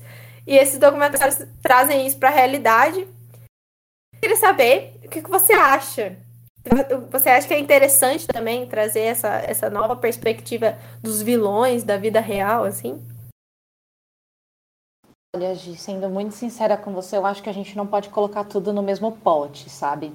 Porque eu acho que uma coisa é a gente trabalhar com, com vilões subjetivos, então você tira a pessoa do quadrinho, você tira a pessoa é, do filme, você tira a pessoa, sei lá, da imaginação de alguém né? E ver que são coisas altamente não possíveis de acontecer. Então, vamos voltar lá no caso do Coringa, ou então vamos voltar no caso, sei lá, da Malévola, da Cruella, né? A gente vê que os efeitos especiais dos filmes, que as coisas que são feitas, o que se passa ali, é impossível de acontecer naquela sequência, daquele jeito, né? Então a gente percebe, por exemplo, que é irreal, não dá, Agora, a gente olhar para criminosos que cometeram crimes, que tem uma situação ali pendente, principalmente em relação à família ou algo assim, eu acho muito pesado a gente colocar no mesmo lugar. Eu acho que é como se a gente tivesse ali os vilões subjetivos e os vilões objetivos, sabe? Os vilões uhum. da, do, do, do surreal e os vilões da realidade. E os vilões da realidade, obviamente que eles têm a razão deles para fazer o que eles fazem, né? Eu me lembro que durante o meu, meu curso de psicologia também, eu tive uma professora maravilhosa que aplicava. Ah, sabe aquele teste das manchas que tem até um, um, um herói, que, um anti-herói, vamos dizer assim, que tem esse nome, que é o Rochat, né? E né? aquele teste das manchas, que as manchas, você olha para a mancha e vê, fala o que você está vendo. A minha professora que ensinou esse teste para gente, né? Ela foi ela que fez o teste na não foi neles Matsunaga, foi numa outra menina também que chegou a, a, que assassinou os pais, os irmãos Cravinho, não me lembro o nome dela. Ah, a Suzane von Richthofen? Ah, exatamente, a Suzane von Richthofen. Então ela foi a pessoa que aplicou o teste na Suzane von Richthofen, então foi pelo laudo dela que a Suzane ficou mais tempo presa. Então assim, são situações que a gente olha, a gente vê que a pessoa realmente ela passa por, uma, por um problema psicológico, psiquiátrico, que ela tem as razões dela, que ela realmente acredita no que ela está fazendo e tá dentro da nossa realidade. Então eu não posso olhar e falar assim, não, gente, pelo amor de Deus, matar os pais nunca na minha vida. Totalmente diferente de eu viver numa cidade em que as pessoas se revoltam e todo mundo se veste de palhaço ao mesmo tempo, né? Isso, tá bom, ok, tá, né? Não fugindo um pouco da pauta, mas já fugindo total da pauta, ok. Talvez os palhaços estejam se vestindo de verde e amarelo, talvez. Mas não é todo mundo. Agora, fica aí a reflexão. Agora, né, de, das pessoas saírem, da pessoa conseguir fazer tudo aquilo que o Coringa fez, por exemplo, né? De passar por situações como a Malévola passou, de ver coisas como a Malévola viu fazem com que transformem aquilo numa surrealidade, numa coisa que não é palpável pra gente. E é muito diferente de eu ver alguém que matou os pais e conseguiu se sair bem, ou conseguiu não se sair bem, mas está preso. Ou, né? é, é, muito diferente, né? É muito diferente. Então eu não gosto muito de colocar os dois no mesmo pote, né? Eu acho que é legal a gente separar. E mais do que separar, entender que essas pessoas fizeram o que fizeram, então esses vilões, entre aspas, da vida real, fizeram o que fizeram porque eles realmente tiveram os motivos deles, as situações deles, e o, eles vivem num mundo que é deles, é extremamente paralelo, e a gente não pode olhar e falar, não, mas eu vou fazer a mesma coisa, porque se deu certo para eles, vai dar para mim. Não, gente, não dá certo. Não deu certo para eles, não vai dar para você também, lindo. Então, né, é mais ou menos essa situação. Tem uma coisa que, que esses, esses documentários me trazem, assim, mas eu acho que também é uma reflexão muito, muito individual, assim. Eu não sei se todas as pessoas entraria nessa, nessa, nesse tipo de reflexão. Uhum. Mas é uma forma meio que não é não é descriminalizar o que, que eles fizeram, eu super concordo que é completamente grave. Mas é uma forma de tirar o peso das costas do julgamento, saca? Tipo, beleza, eles fizeram, eles erraram, eles estão presos por, por esses motivos, mas tem, eu entendi o contexto de vida, sabe? Faria igual? Uhum. Obviamente eu não faria. Foi certo? Obviamente não. sabe? Mas eles têm todo um contexto que eu acho que desmistifica aquele lance de só ser um monstro, sabe? Aquele lance ma uhum. maniqueísta, tipo, ah, existe um, um, um mal é, que, que, que, encarna nas pessoas e a pessoa vai, ela é má, pronto, sabe? Não, tem todo um contexto, e muitas vezes esse contexto ele nem é um contexto de vida mesmo, é algo psicológico, acredito eu, não é, Ju? Pode acontecer de alguém que já, que já nasceu com algum, algum transtorno. Né? Tal, com certeza, com certeza. É, então eu acho, eu acho que veio, eu, eu, vejo meio assim, sabe? Tipo, é, talvez seja uma forma da gente não descriminalizar, mas tipo, tirar o peso do julgamento. Óbvio que não é todo mundo que vai observar assim, tem gente que vai, pode descriminalizar, tem gente que pode, tipo, achar que ah, não, tá errado mesmo. Aí cada um tem a sua, sua, sua conclusão, né? Exatamente. E assim, eu vejo, por exemplo, que dá para dizer que tá errado mesmo, porque certo não tá. Né? Não, voltando para aquelas questões de, não, não é socialmente aceito, gente. Matar os pais não é socialmente aceito, tá bom? Então vamos deixar isso muito claro, né? Não é socialmente aceito, não está certo. Mas a gente entende os motivos, né? E talvez entender os motivos faça com que a gente olhe para a gente mesmo e veja se talvez a gente não está enchendo o nosso copo com esse tipo de coisa. Então uhum. eu acho que é mais para promover esse tipo de reflexão que a gente pode usar esses documentários, ao invés de falar assim, não, gente, são vilões da vida real, a gente precisa chamar o Batman. Tem que chamar o Batman para eles Maximali. Não. Eu acho que é uma situação muito mais, é, muito mais presente, reflexiva. E como você também comentou, Tico, a gente tem todas essas situações de genética, né, de formação, do contexto social. Né? E, gente, a psicologia é uma coisa muito bacana de se estudar, mas ao mesmo tempo ela é muito maluca, porque assim se você deixou seu filho chorar demais quando ele é pequeno, você pode ter certeza que alguma coisa vai dar errado no futuro. então, assim, são muitos pontinhos que a gente tem que estar atento. Né? São muitas coisinhas, são muitos detalhes né? que a gente não percebe, mas que faz parte do contexto sócio-histórico da pessoa, que faz com que ela venha agir de determinada forma. Tá certo? Não. Tá errado? Tá. Ela deveria fazer? Não deveria. Mas fez e agora lida com isso. Como está o meu pote? Como eu estou. Estou no caminho? Não estou? Né? Então acho que essa, essa introspecção é muito boa. Hum. Tem algum caso, assim, tipo, de desses é, casos reais mesmo, assassinatos, mas casos mais famosos que você tem acompanhado? É gostar, gostar, gostar, eu não sei se é a palavra meio certa, que ninguém é, gosta é. muito disso, mas tipo, é. que você tem acompanhado, achou interessante, estudou. É. Não, não, eu não sou uma pessoa muito é, voltada para esse tipo de questão, né? Eu trabalho muito mais com, com é, processos do cotidiano, então depressões, ansiedades, transtornos que são mais presentes no dia a dia e que afetam a rotina das pessoas. Então, na verdade, a minha, minha especialização mesmo foi dentro disso, né? É claro que a gente tem casos muito curiosos. Então, como eu falei, no hospital psiquiátrico, eu tinha, sei lá, um rapaz que a família trancava ele numa jaula no quintal de casa né? Porque Caraca. ele era esquizofrênico. Então, sim, coisas, é, coisas que a gente via no hospital psiquiátrico, a gente passava. Na mesma proporção que eu também jogava dominó com mais duas pessoas, meu paciente e o amigo imaginário dele, que ele olhava as peças e ele jogava pelo amigo. Então, assim, são coisas que a gente passa e a gente fala assim, poxa vida, a mente humana é um limbo. Né? É um limbo. A mente humana é uma coisa muito maluca e muito legal de ser estudada. Mas, ao mesmo tempo, a gente também tem que saber até que ponto é o nosso limite, né, como terapeuta. Então, tem algumas coisas que eu, como psicóloga, prefiro não me aprofundar ou não estudar. E vocês podem ter certeza que essa questão de. Eu fico com os vilões da surrealidade mesmo, os vilões objetivos. A minha vida já é objetiva demais para ter que lidar com vilões objetivos, gente. Não, obrigada. Muito bom, muito bom. O que eu mais acho de entre aspas, bem entre aspas, positivo de todos esses documentários que estão acontecendo agora, é realmente de trazer essa humanização, mas no, no, no, humanização realmente no fundo da palavra, tipo assim, de transformar aquelas pessoas em humanos, né? Porque, como a gente falou, o julgamento acaba que a pessoa fala, você é um monstro, né? Porque é um monstro, fez isso é um monstro, e blá blá blá, um monstro. A gente vê muito isso, por exemplo, no caso do João de Deus, assim, das pessoas falando que ele era um monstro, porque ele fazia aquelas coisas, blá blá blá.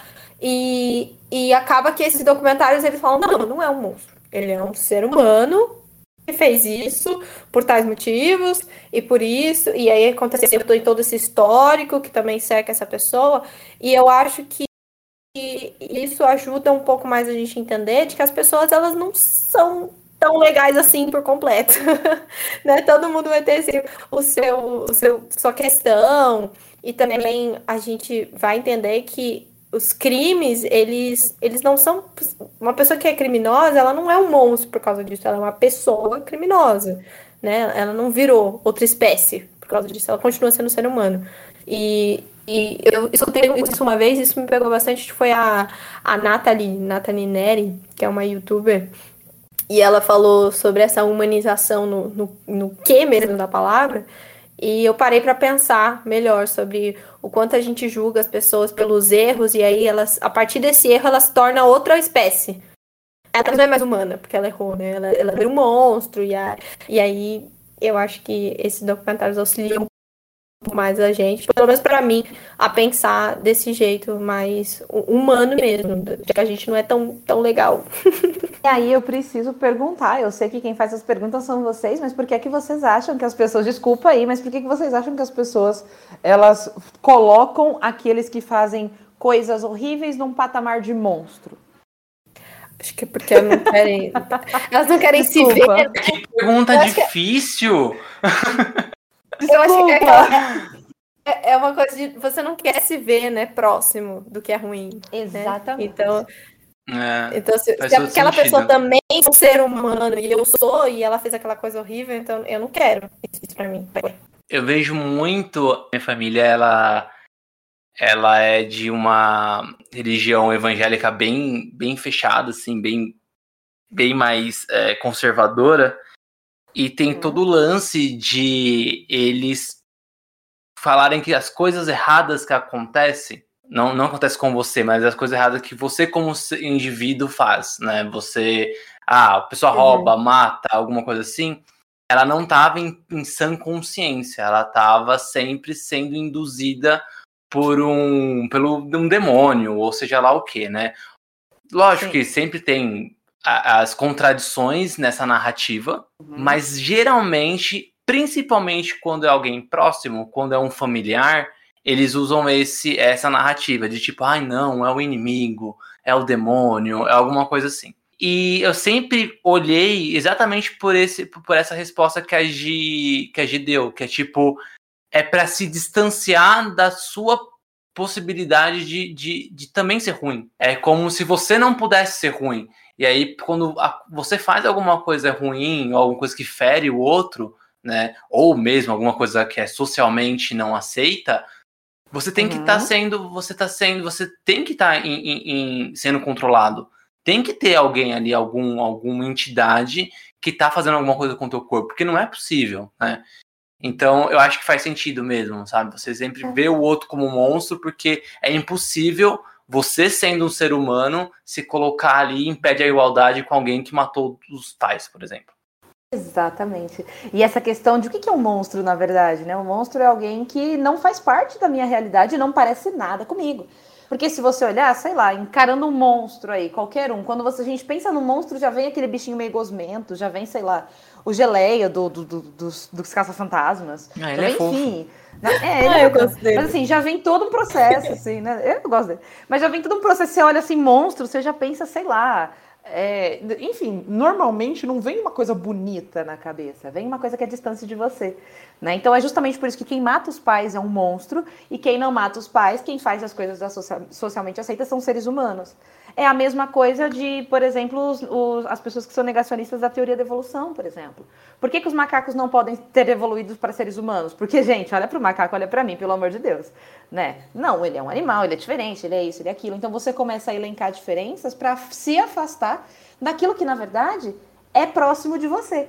Né? Que é a realidade do, da humanização daquele que cometeu um crime, porque ele não é um monstro, ele é um ser humano que cometeu erros, que fez coisas erradas ou que fez coisas socialmente inaceitáveis e que está passando por uma situação que você pode passar e está tudo bem, entenda isso, né? Então a gente não vê os monstros como alguém igual a gente, né? E por isso que essas pessoas têm essa, essa, titularidade, ou por isso que a gente tira a sanidade delas, né? Porque você quer ver você tirar o poder de alguém é tirar a sanidade dela. A gente fala assim, não, mas ela não estava dentro do, do, do, do, do é, dentro do prumo mental dela, de forma alguma. Não, ela não faria isso. Ela foi influenciada por um inimigo, por um demônio, por uma pessoa, por um ser, por uma entidade, enfim, o nome que você quiser dar. Porque se eu tiro a sanidade dela, eu tiro o poder dela de agir. Né? É, e você, nossa, você fez pensar, tipo, uma, até coisas bem mais próximas, tá? Tipo, é, geralmente quando a gente tem é, algum relacionamento que ele não foi muito bem ali, é, é sabe, foi tóxico, foi meio abusivo, a tendência do homem, geralmente, quando ele tem algum, alguma mulher tóxica ali sendo é, parceira, é falar que é louca. Você é distancia é da realidade, né? É. Você tira ela do, do, do ambiente do, do, ser humano que pode errar e fala assim, não, ela é louca, né? E às vezes, mulher geralmente não fala isso por, por, pela, pela sociedade machista que a gente vive. Mas também tem os, mas também tem os estereótipos, né? E aí você coloca, não, ela é louca, não, ela não sei o que, ela tá fora, sabe? Só que aí você. Fora da caixinha. Né? Você distancia, você vê que, tipo, não, ela, ela tá tendo comportamentos humanos, porém, é, devido a X N fatores, é essa a resposta que ela tá dando hoje. E eu não posso pegar e aceitar essa resposta que a pessoa está dando hoje, porque a resposta que ela está me dando hoje não bate com a minha visão do que é ser um ser humano. Então eu tenho que tirar ela desse contexto. Aí eu acho que dá para ficar um pouco mais claro porque que eu falei que eu gostaria, que eu gosto muito de separar os vilões entre subjetivos e objetivos. Né? Porque quando a gente tem os vilões subjetivos, a gente sabe que realmente, gente, não dá, o Coringa não existe, não tem como, não dá para fazer aquilo né? Não dá para a gente ter as asas cortadas, como é o caso da Malévola. Não dá para a gente estalar os dedos e fogo subir, a gente queimar uma roupa e sair intacta, como a Cruella. Então, essas questões que acontecem, elas são subjetivas. Mas nas questões objetivas, eles não são vilões, eles são seres humanos que precisam ser colocados diante de nós como seres humanos também, e não distanciados, né? Como é o caso dos vilões que a gente tem no cinema, nos quadrinhos, enfim.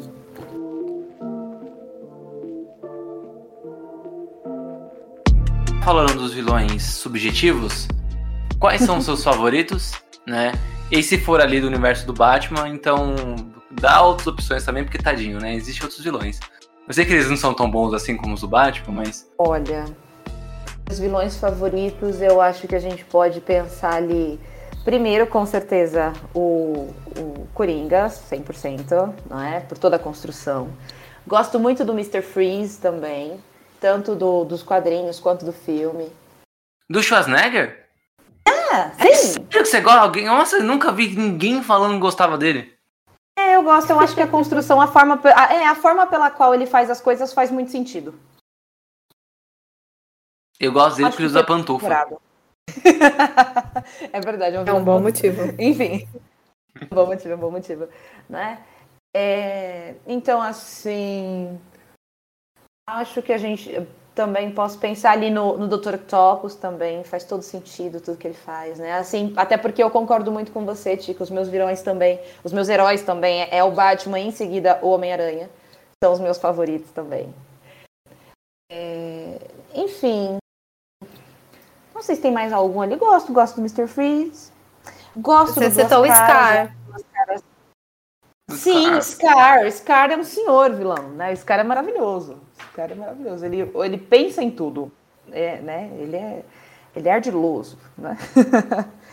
e eu acho que também ali a gente tem questões que são muito, muito importantes, por exemplo, elaboradas ali junto com Duas Caras, ou junto com o Charada. O Charada também é um vilão muito interessante, muito bem construído.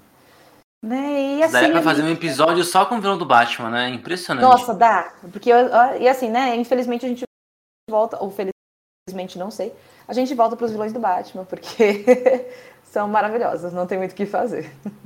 E os seus vilões, Chico, quais são? Eu gosto do Coringa, mas é mais pelo que ele é mesmo, assim, pela complexidade dele. E eu gosto do Lex Luthor. Eu não gosto do Superman, então, tipo, eu gosto do Lex Luthor. Acho que justamente porque eu não gosto do Superman. E aí eu me identifico com o Lex Luthor. Concordo com você, porque o Superman também, não, o Superman assim, meio apelão, não gosto muito também não, não funciona muito aqui. É, tanto é que as pessoas reclamam do de, dessas, de, dessas últimas versões que tiveram do, do Batman e do Superman no, no, no, cinema, né? Principalmente do Lex Luthor. Eu gosto daquele Lex Luthor, mas ele sendo meio. meio. Eu não lembro a última palavra que eu falei que ele era. Foi num podcast que, que eu falei que ele era. Ele tava sempre. ele era serelepe, eu falei. Ele, é, ele, tava, ele tá sempre. Ele sempre parece que ele tá tipo, super drogadão, né? Ele tá falando rápido e tal. Mas eu gosto dele porque ele é super inteligente, assim. E aí eu falo, pô, é o contraponto perfeito, com a sobriedade que é o Superman e ele é, é o contraponto. Então eu acho que faz sentido. E aí eu gosto do Lex Luthor, eu gosto do Doutor Destino. Eu acho que da Marvel, assim, o vilão que eu mais gosto é o Doutor Destino. Eu tenho um, um rancor enorme que todas as adaptações ele é chato. Mas ele é bem legal nos quadrinhos. Eu gosto um pouco do Magneto. E eu acho que é isso. E do Homem-Aranha, mesmo eu gostando muito do Homem-Aranha, não tem nenhum vilão assim que eu super acho, nossa, esse vilão é perfeito do Homem-Aranha. Talvez o Octopus. Mas não, não é. sei, não, não, gosto tanto do Octopus, não. Assim, o Octopus, ele é, um, ele é um bom vilão. Eu fico entre o Coringa, o Lex Luthor e o Doutor Destino. Perfeito. Eu, eu vou fugir dos quadrinhos. Eu vou pro, pros desenhos. Vou falar um de Avatar, que é a Azula, que é a irmã do Zuko. O Zuko, no primeiro, na primeira temporada, ele não faz o serviço dele direito, que é raptar o Avatar e levar o pai dele. Então surge a Azula, que é a rainha perfeita dos vilões, porque ela é incrível. Então, ela é minha, ela é minha, minha vilã favorita por toda a construção. Tem um negócio de problema com a mãe. E aí, Juliana já dá um, um berro aqui, alerta de, de, de problema psicológico. Exatamente. E, e, ela, e ela, assim, ela é magnífica até o final, que você vê um pouco da, da, do, dela se desconstruindo. Tem as HQs também que vão desconstruindo ela um pouco mais. E eu gosto muito dela. É uma ótima personagem e ela é perfeita. Não tenho zero defeitos. vilã, zero defeitos. E também gosto da redenção que acontece da vilã na, em Shira, na, na Shira nova, né, da, da DreamWorks, é. com a uhum. Netflix, que é a Ketra, né, que é a... como que é? Em português esqueci o nome. É a Felina. Ela começa com um conflito com, a, com a Shira, né, com a, com a personagem principal, e daí durante todas as temporadas ela vai se redimindo, ela é uma vilã, super vilã ali no começo, e aí depois ela vai se desconstruindo, e eu acho isso... Eu adoro um arco bonitinho. de redenção. Então eu gosto muito da Ketra também. E sobre as redenções do, dos vilões, Juliana, você acha que, que, que. O que você acha das redenções? Um vilão. Pensa no Coringa, vamos pensar nos subjetivos pra, pra, pra gente não, não se engasgar nas respostas. É, o Coringa. Imagina o uhum. Coringa do cinema, o atual. O, o, o. Joaquim Fênix, não o Jared Leto. Tá, obrigada. É, imagina, imagina que, sei lá, num, num, segundo filme ou um terceiro, ele tem uma, uma redenção, se torne um, um rapaz mais calmo ali, tá, sabe? Tem uma boa psicóloga, e aí ele, ele vira ali um, um, um idoso bonitinho aí, sabe? Vai jogar xadrez na, na praça, entendeu? Você acha que a redenção desses vilões, assim, é uma, uma coisa boa ou não? Cara, ele é vilão, ele pode ter assim, o seu lado humano, mas é vilão, vilão.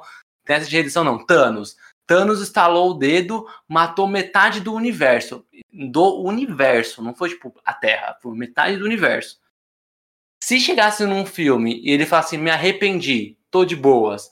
Você acha que é, isso é uma coisa legal ali de colocar na história, da narrativa? É, funciona bem? Olha, é, tem um, um, filósofo que eu gosto bastante. Eu li algumas coisas dele uma vez, faz um tempinho já, que é o Heráclito, né? Heráclito de Éfeso. E ele fala assim que ninguém entra duas vezes no mesmo rio, né? Que quando ele entra no rio de novo, não são nem as mesmas águas, nem ele mesmo. Eu gosto muito dessa citação para exemplificar um pouco do que, que eu acho sobre redenção porque, por mais que a gente chegue ali e fale assim, pô, o Coringa vai virar um cara que vai jogar xadrez na praça. Então, ele pode, porque ele tá se banhando no mesmo rio, mas o rio não é mais o mesmo nem ele, sabe? Então, eu acho que essas questões de redenção, de mudança, de é, modificações né, do, do, do estereótipo, ou do próprio vilão em si, elas são importantes porque elas retratam também aquilo que a gente passa na vida, porque uma hora você odeia, outra hora você gosta, depois você odeia de novo, e depois você vai odiar para sempre, depois você vai gostar de novo.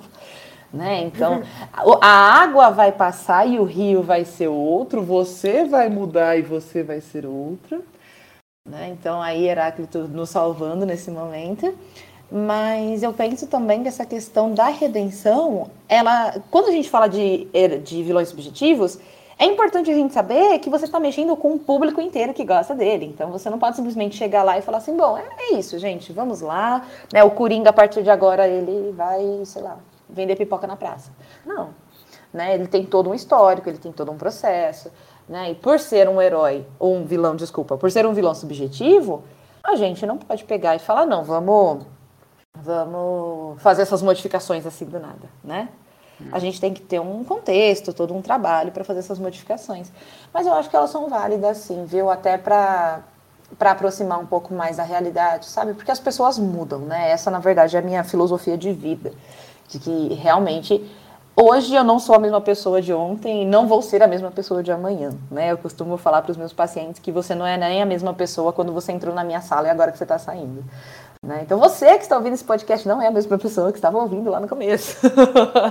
então, assim, são coisas que acontecem, as mudanças são presentes e são importantes. Redenções são importantes? São, mas elas têm que ser muito bem construídas, porque não dá pra gente pegar um, um vilão no nível de um Coringa ou no nível, não sei, de um, de um Magneto e falar, pronto, me arrependi, vou cuidar da minha vida agora. Né? Ou no nível do Thanos, por exemplo, depois de ter matado metade do universo, não, me arrependi, a vida é linda. Né? Eu acho que a gente tem que pensar como que isso vai ser construído de uma forma mais, mais amena para o público que admira esse tipo de, de ficção, de, de obra. É. Mas pensa aí, Gi, pensa comigo, que a gente gosta de teorizar, né? Então, ó, imagina. Tem, tinha um boa, tem boatos de que querem fazer sequências do filme do Coringa. E tem outros boatos de que o esse Coringa do Joaquim Fênix pode ser o Coringa do universo do Robert Pattinson, né? Só que provavelmente não num confronto direto, porque Coringa é dos anos 80 e o Pattinson é de hoje, e aí o Pattinson ia bater no idoso. Mas ia estar tá ali no mesmo, no mesmo universo. Aí eu fiquei pensando, por que não é, faz, ele faz uma continuaçãozinha, faz o, o, o Pattinson conhecer o, o Joaquim Fênix, sei lá, até tinha comentado, eu acho que foi num episódio sobre DC, que não sei se o número do episódio agora, acho que foi o episódio 20, 23, eu acho. Que a gente até comenta sobre isso, né? Tipo, pô, seria legal um filme em que o, o um Coringa novo aparecesse o Pattinson fosse até o Asilo Arkham para conversar com com o Coringa Rockin' Fênix, igual acontece ali no, no Silêncio, Silêncio dos Inocentes. E aí, agora a gente continua essa história. Porque depois de conversar com o Batman, eles. Com Joaquim Fênix, Coringa ali, né? O Arthur Fleck, percebe que era mal, não quer mais ficar mal, e aí ele pede transferência de asilo para sair dali do, do, asilo de pessoas de, de psicóticos para ir num asilo de idosos. E lá nesse asilo de idoso, já que ele será um idoso, ele faz piadas, a bicho de palhaço, aí ele vai, tem o, o, a, o pó, o talco do pum palhaço, pode ser dele também, entendeu? Tem a. Ele faz aquelas bexiguinhas. Eu, eu gosto, só que em vez de, de, de cachorrinho, ele faz metralhadorazinha, entendeu? Porque as tendências ainda estão lá, mas ainda assim um palhaço bonzinho. Eu, eu gosto é disso. Dele, né? Eu quero uma metralhadora de bexiga agora. Por favor, você é animador de festa, que encontrar a Juliana em alguma festa infantil, dê uma bexiga de metralhadorzinha. Exato, eu quero uma agora, quero duas na minha mesa. Ai, acabou hoje, acabou, Ju. Acabou, acabou. Mas antes de, de, encerrar, acho que a Ju pode passar os contatos dela, os arrobas, a Ju também escreve, então se você quiser passar o seu blog, Ju, para as pessoas te acompanharem lá. Muito bem. Bom, vamos lá. Então, é, bom, para quem quiser me seguir no Instagram, Instagram é arroba Juliana L, né? Tudo juntinho, tudo minúsculo. Então, Juliana Marian L. É, para falar da minha vida e das reflexões que a minha vida promoveu ali, É, porque, querendo ou não, a gente passou por muita coisa na vida já, gente. Ó, dá um pulinho lá no blog, tá? Porque foi desde, desde tiro até. Desde tiro de 38 na perna até, sei lá, separação conturbada. Teve de tudo nessa vida aqui, viu, gente? Então, se quiser, tem lá meu blog, Raposa Contemporânea. Né? Porque eu sou apaixonada pelo Pequeno Príncipe, principalmente pela raposa do Pequeno Príncipe. Então, Raposa Contemporânea é o nome do meu blog. Pode dar uma passadinha lá para ler alguns comentários e reflexões sobre a vida. E qualquer coisa, gente, estamos aí, só chamar. E é isso aí. Eu adorei ter participado com vocês, achei fenomenal participar dessa, dessa experiência de dividir ideias. E espero que vocês que tenham ouvido também tenham gostado. Arrasou. É isso, gente. Não, tenho certeza que eles gostaram. Não tem como não ter gostado. Episódio foi muito legal. Foi muito bom. Muito obrigada por ter aceitado o nosso convite. Muito doido. O prazer é meu, sem dúvida. Então, pessoas, muito obrigado. Obrigado, Ju, pela participação. Obrigado, Gi, por ter me ouvido aí por mais de uma hora mais uma vez. Todos, toda semana, no mesmo horário, no mesmo canal. Obrigado, Muito ouvintes, bom. por estarem aqui com a gente. Terça-feira que vem tem mais Divergência Criativa. Lembrando, toda terça-feira, em todos, ou se não em todos, pelo menos os principais agregadores de podcast. Aí só digitar lá, Divergência Criativa e ouvir e maratonar. Que, que esse negócio de maratonar filme da, da, do MCU já é coisa de cringe, entendeu? Vai maratonar Divergência. Amei! Droga, é o que eu vou fazer desse fim de semana. Dá pra desse cringe. Ah, é. cringe. Perfeito. então é isso, gente. Beijo pra vocês. Obrigado. Um beijo, gente. Até.